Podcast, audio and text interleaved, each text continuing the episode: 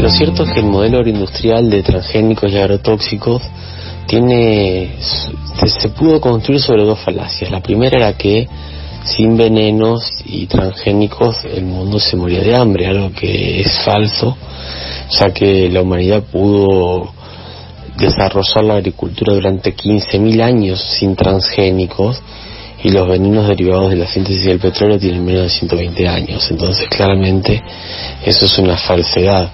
Al mismo tiempo, a medida que fue creciendo el uso de agrotóxicos en el mundo, no fue disminuyendo el volumen ni de hambrientos ni de pobres, sino todo lo contrario. Eh, escuchábamos eh, este audio justamente que habla de los eh, transgénicos porque agrotóxicos nivel 2 se podría llamar esta columna y ya le damos la bienvenida a Mijael Kaufman, nuestro columnista de problemáticas socioambientales. Hola Mija, ¿cómo estás? Buen día. Hola Sofi, ¿cómo estás? Hola Charlie. Hola Mija, grande. ¿Cómo andan? Bien, ¿todo bien vos? Me alegro mucho. Como vos dijiste, hoy tenemos volumen 2. Si se quiere, le podemos cambiar el número, eh, le podemos cambiar el nombre. Justamente este capítulo, versado principalmente en la cuestión de la agroecología. La semana pasada dábamos puntapié a esto, habíamos anclado nuestra charla en la cuestión de los agrotóxicos y justamente ese mito que nos vendieron durante tanto tiempo de que nos iba a sacar del hambre y la pobreza, pero bueno, sigue habiendo más del 40% de nuestra población viviendo en el marco de la pobreza, más de 2 millones de niños y niñas que viven en ese contexto y justamente por eso es que tenemos que empezar a discutir nuevos modelos y nuevas alternativas. Y en esa línea es que Damián Berseniasi, que lo habíamos escuchado la semana pasada también, él es médico, director del Instituto de Salud Socioambiental de Rosario, justamente plantea esta cuestión. La agricultura tuvo miles, tiene miles y miles de años y justamente los agrotóxicos o agroquímicos, como los quieren llamar, aparecieron hace pocos años en la película. Bajo esa premisa es que es importante de vuelta que discutamos modelos alternativos como es la agroecología, que justamente tienen en cuenta las distintas variables que componen al ambiente y justamente a todos los seres vivos, entre ellos la especie humana. Pero bueno, Dicho eso, me parece importante retrotraernos, y ahí creo que Javier Goldstein, director general de Soberanía Alimentaria y Biodiversidad del municipio de Pilar, en la provincia de Buenos Aires, es muy clarificador por esta cuestión de entender que en nuestro país hay grandes extensiones de tierra destinadas para alimento, pero ese alimento es principalmente para ganado, no para seres humanos. No es posible hoy pensar un modelo de producción de alimentos que no vaya en línea con, la matriz de producción agroecológica. Eh, hoy tenemos en claro que el monocultivo, eh, la utilización del agrotóxico eh, y las grandes extensiones de tierras destinadas a la producción de alimento para ganado y para exportación hacen claramente inviable en el tiempo eh, este tipo de mecanismos productivos y alejan cada vez más la posibilidad de una Argentina con eh, la suficiente capacidad de producción de alimentos para sus propios habitantes, al mismo tiempo que eh, la transición justa hacia una forma de producción que no afecte la salud ecosistémica y de nuestros habitantes. Me interesa saber cómo lo ven ustedes, Charlie y Sophie, que abramos un poco la charla en cuanto a esta cuestión del gran campo argentino, supuestamente, y esa píldora dorada que durante tanto tiempo nos vendieron que nos iba a solucionar todos los problemas habidos y por haber. ¿Cómo los ven ustedes al día de hoy? Yo creo que si alguien me dice que tiene una píldora dorada para solucionar todos mis problemas, voy a prestar atención sobre lo que están diciendo, pero... Claro, la letra eh, chica. En la letra chica, sí, no, pero eh, me llamó la atención incluso que este último audio que trajiste, Javier, eh, sea una persona que está eh, teniendo acciones en un municipio como, como la localidad, ¿no? Lo, lo, importante de lo local, de, lo, de los distintos pasos que se tienen que dar desde pequeñas unidades políticas, en este caso, por ejemplo, un municipio, eh, para poder ir avanzando en pequeños cambios también, ¿no? Y cómo, en cierto punto, esta cuestión del campo, de los agrotóxicos y demás, si no se modifican desde ese tipo de estructuras, tampoco es tan simple, ¿no? Tampoco es que la, nación mañana dice, ah, no se usan más agrotóxicos y se destierran de todas las producciones de nuestro campo argentino. Por supuesto, y ahí tomo esto que decís, Sofi, que me parece fundamental, entender el concepto de transición, que lo hemos hablado en más de una ocasión. Claramente nada, ninguna de estas transformaciones será de un día para el otro. Eso lo tenemos sumamente claro. El punto es si tenemos la intención, y no solamente hablo de las organizaciones, que claramente está sobre la mesa, sino a nivel estatal, provincial y municipal, si está la voluntad política de que esto sea una política de Estado. También pensaba en torno a las empresas, ¿no? Digo, si fuera, desde mi visión o, desde lo, que yo eh, creo que, que, esas empresas grandes y los grandes productores ven las cosas, digo, si les rindiera económicamente más eh, tener eh, otro tipo de, de, uso de, de, la agroecología y demás, lo, lo harían directamente sin dudas.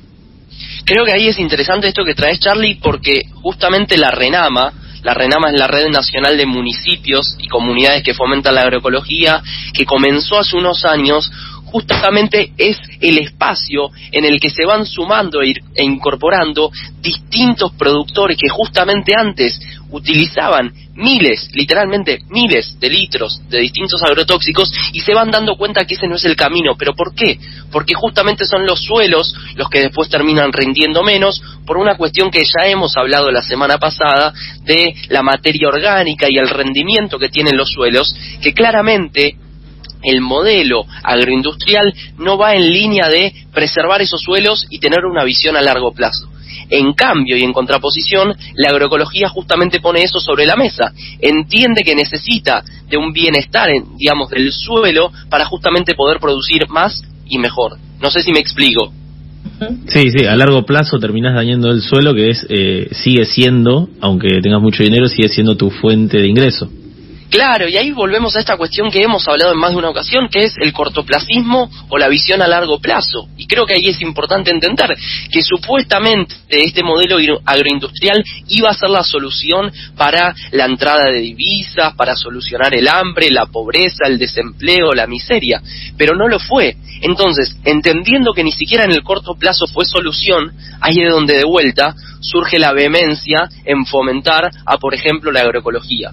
Y ahí me parece interesante tomar lo que dice la RENAMA en términos de qué es la agroecología, que es que constituye un cambio de paradigma en términos productivos, socioambientales, filosóficos y espirituales, basado en el potencial de una armoniosa relación con el ambiente del que somos parte. Creo que ahí es importante entender que somos parte, pero que el ser humano no es únicamente el centro de la escena, como muchas veces queremos creer. Entonces, si les parece, para seguir escuchando a las distintas voces que trajimos en el día de la fecha, escuchar la siguiente voz para entender un poquito más de qué va el panorama. En Argentina, la, según el Censo Nacional Agropecuario, datos oficiales, desde que se instaló este modelo agroindustrial hasta hoy se han perdido eh, 25 puestos de trabajo por día. Esto significa que tenemos una masa de gente que perdió su trabajo, que al mismo tiempo vivía en territorios donde hoy son desiertos verdes agrotóxicos y, y transgénicos y entonces tuvieron que transformarse en migrantes, en refugiados ambientales y claramente esos no son costos que estén contemplados en la producción agroindustrial. Entonces la producción agroindustrial externaliza esos costos de esos sociales y ambientales. Ahí me parece interesante esta cuestión que trae Damián Berseniasi, que es la externalización de los costos y es algo que vamos a seguir profundizando en las distintas columnas, pero es esta cuestión de no entender como parte de los costos que se tienen que considerar en las distintas actividades antrópicas. ¿A qué me refiero con actividades antrópicas? Justamente las actividades humanas que van en detrimento del ambiente. Y es como si pareciera que lo que sucede con el ambiente, o mismo lo que Damián nos contaba la semana pasada, de consecuencias de aquellas comunidades y pueblos que, por ejemplo, se ven afectadas por los agrotóxicos, bueno, eso no parece que entrara en la cuenta. Andro, ¿cuánto? Antrópicas. Antrópicas. Estoy aprendiendo un montón, mija. No, por favor. Anotalo ahí a mano en tus apuntes. lo tengo acá, lo tengo, lo tengo acá porque me mata esa definición. Realmente no, no, no la tenía en radar. y me parece también interesante, como ustedes saben, a mí me gustan los gatitos de color, así cortitos y al pie, entender ese supuesto concepto que Argentina produce alimentos para 400 millones de personas. Imagino Charlie y Sophie que lo escucharon, ¿o no? ¿Alguna vez? ¿Qué dicen? ¿Será verdad? ¿No será verdad? Para mí puede ser que se, que se produzca para esa cantidad de gente, pero obviamente no llega a toda esa gente. Ok, interesante. Eh, sí, yo creo lo mismo, que de última se produce alimento tipo sorgo. ¿Quién come sorgo? ¿Te haces un guiso de sorgo? ¿Alguien sabe para qué sirve el sorgo? El sorgo se, se produce y se produce en este país para darle de comer a las vaquitas, por ejemplo, y para venderle a otros países para que le den de comer a sus animalitos. Entonces seguramente se producen cosas que entran dentro de la categoría de alimentos, pero que no se usan como alimento per se.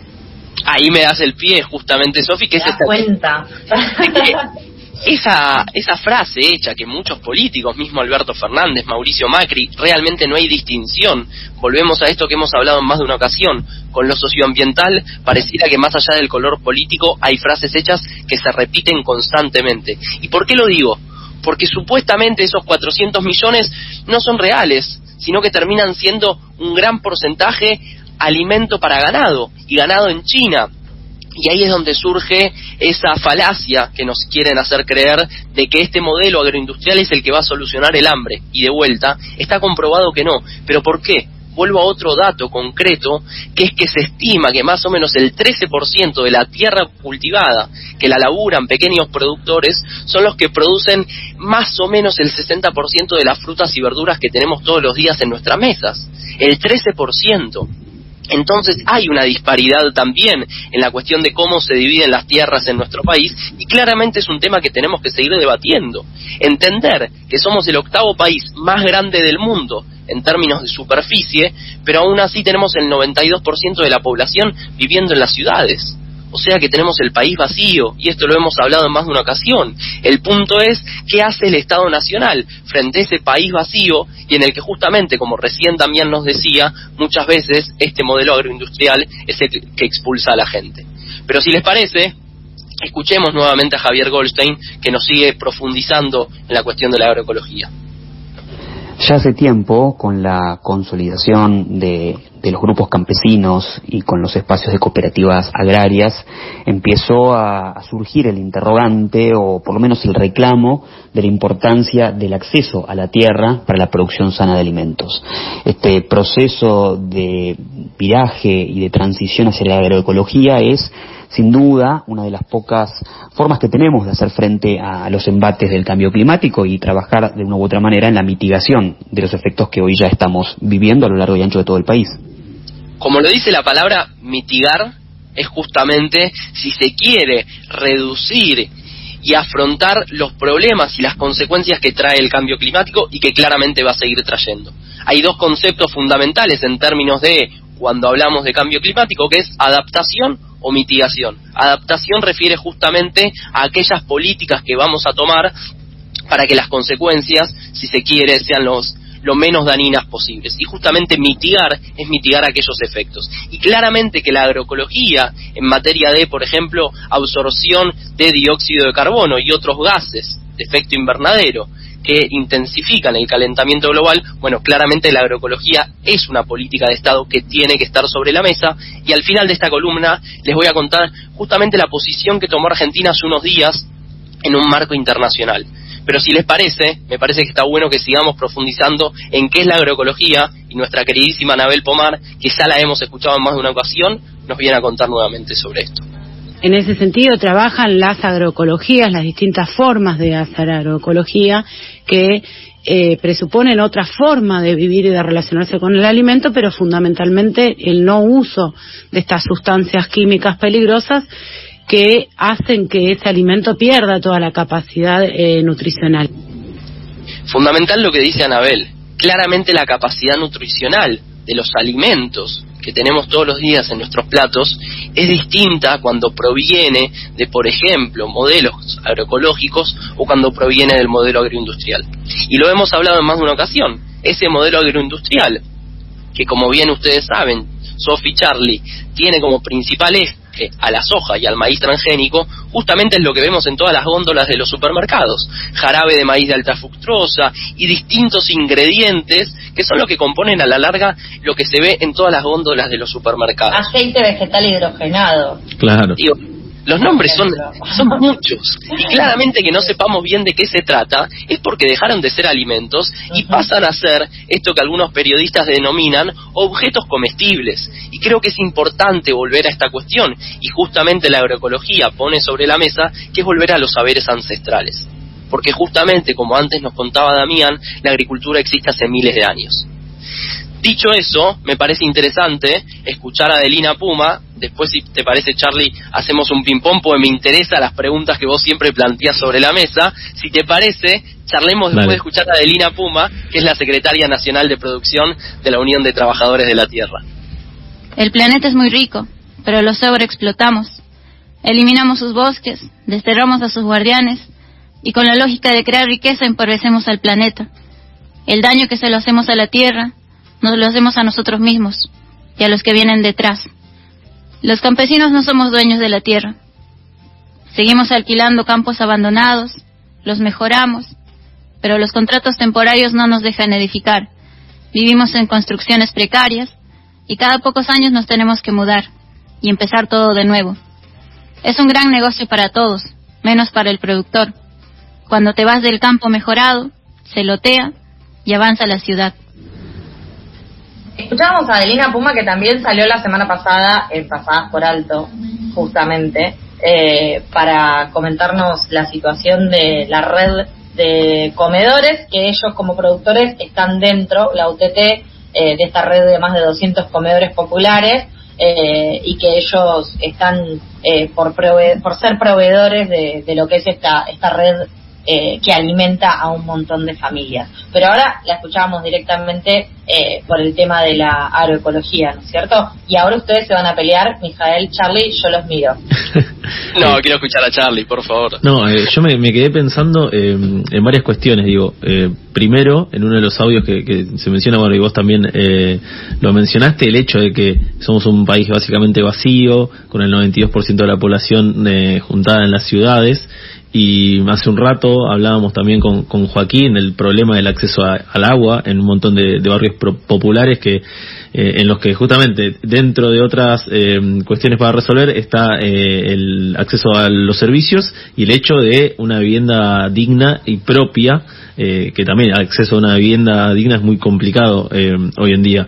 Si todo esto lo sumamos con lo que venís desarrollando y con lo que se escucha en el último audio de que eh, los muchas veces los pequeños productores ni siquiera tienen acceso a, a una tierra para, digo tienen acceso a la tierra pero no eh, en, en, título de dueño si se quiere digo, si no pueden tener acceso a eso podría de alguna manera eh, implementarse políticas públicas de Estado y esto sí lo, estoy diciendo ya directamente dándole órdenes a los funcionarios estatales, para resolver, digo, matar varios pájaros de un tiro. Bien, me, me, parece interesante, y si te parece cuento esta cuestión que estuvo sucediendo en las últimas semanas, que justamente Argentina, en el marco de un espacio del Comité de Seguridad Alimentaria de la ONU, justamente el espacio específico es directrices voluntarias sobre los sistemas de alimentación y nutrición, justamente Argentina fue uno de los que encabezó la movida política internacional para no fomentar la agroecología, sino que por el contrario.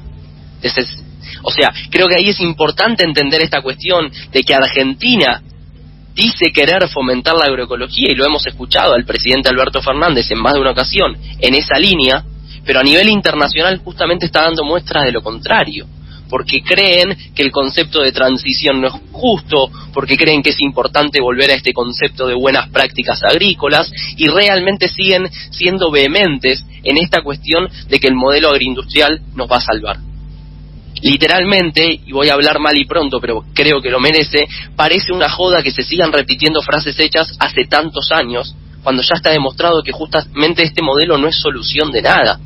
Pero lamentablemente se ve que más allá de los colores políticos, siguen repitiendo que la soja y el maíz transgénico nos va a salvar. Mientras tanto, el país deforestado. Mientras tanto, los fuegos se siguen prendiendo. Mientras tanto, en el delta seguimos teniendo incendios, volvieron a aparecer nuevos focos en la zona del delta del Paraná y justamente tiene que ver con esta lógica de priorizar al ganado y al cultivo a gran escala, este modelo agroindustrial, como la píldora, nuevamente. Entonces, los nuevos incendios, y de hecho hace unos días en la ciudad autónoma de Buenos Aires nos levantamos con olor a humo, no sé si a ustedes les pasó lo mismo, en particular a mí me sucedió, justamente tiene que ver con el humo que llega de los incendios intencionales desde el delta del Paraná y tantas otras partes del país. Y justo el otro día escribí en mis redes sociales y les quiero compartir esto, que no es nada nuevo y no soy para nada creativo, que ojalá que el humo que llega al Congreso Nacional convierta ese humo en acción y que justamente dejen de vender humo, porque hace ya varios años vienen hablando de una ley de humedales y en el mientras tanto no sucede nada. Pero si les parece, ya para ir cerrando, porque estamos pronto a terminar el programa, me parece importante escuchar a Adelina Puma justamente en dos audios más que tiene eh, para entender un poquito más de qué va la agroecología. También creamos nuestra propia comercializadora para evitar a los intermediarios. Cada vez somos más soberanos e independientes. Al principio pensábamos que no íbamos a poder vender nuestra producción, pero no. Hay una gran demanda de gente que quiere comer sano. No damos abasto. No alcanza todo lo que producimos para la demanda que tenemos. En toda la UTT somos alrededor de 17.000 familias. No todos hacemos agroecología, pero que se sepa también que las mujeres tenemos un rol muy importante a la hora de decidir qué se lleva a la boca a nuestra familia. Se puede producir cuidando la salud del productor, la salud de los alimentos, la salud de la tierra y la salud de las personas que lo consumen, a un precio justo, porque el alimento sano es un derecho para todos, no solo para el que lo puede pagar. Eso ya lo sabemos. Ahora no hay que olvidarlo. Como dice Delina, ahora no hay que olvidarlo justamente tenemos que entender esta cuestión que traíamos la semana pasada de que elegir qué comer es un privilegio, más aún en un país como Argentina, pero lo que se tiene que convertir en un derecho garantizado es comer adecuadamente, que justamente comer sano no sea para unas pocas personas que nos podemos dar el lujo de elegir qué comer. Claramente es un tema que tiene mucha tela para cortar, que seguiremos profundizando porque las voces son diversas, son plurales y son federales a lo largo y a lo ancho de nuestro país, pero nos parecía importante desde acá, de pasadas por alto, seguir profundizando en esos otros modelos alternativos que queremos intensificar. Muy completo, como siempre, mija, te agradecemos un montón la columna que trajiste este lunes. Eh, presenta el tema que trajiste también para cerrar eh, y ya te vamos despidiendo. Me parece muy bien. Muchas gracias, Sofi. Muchas gracias, Charlie. El tema de hoy, apocalíptico, de residente, justamente para que el futuro y el presente no sea más apocalíptico de lo que es, tenemos que tratar de poner sobre la mesa métodos alternativos.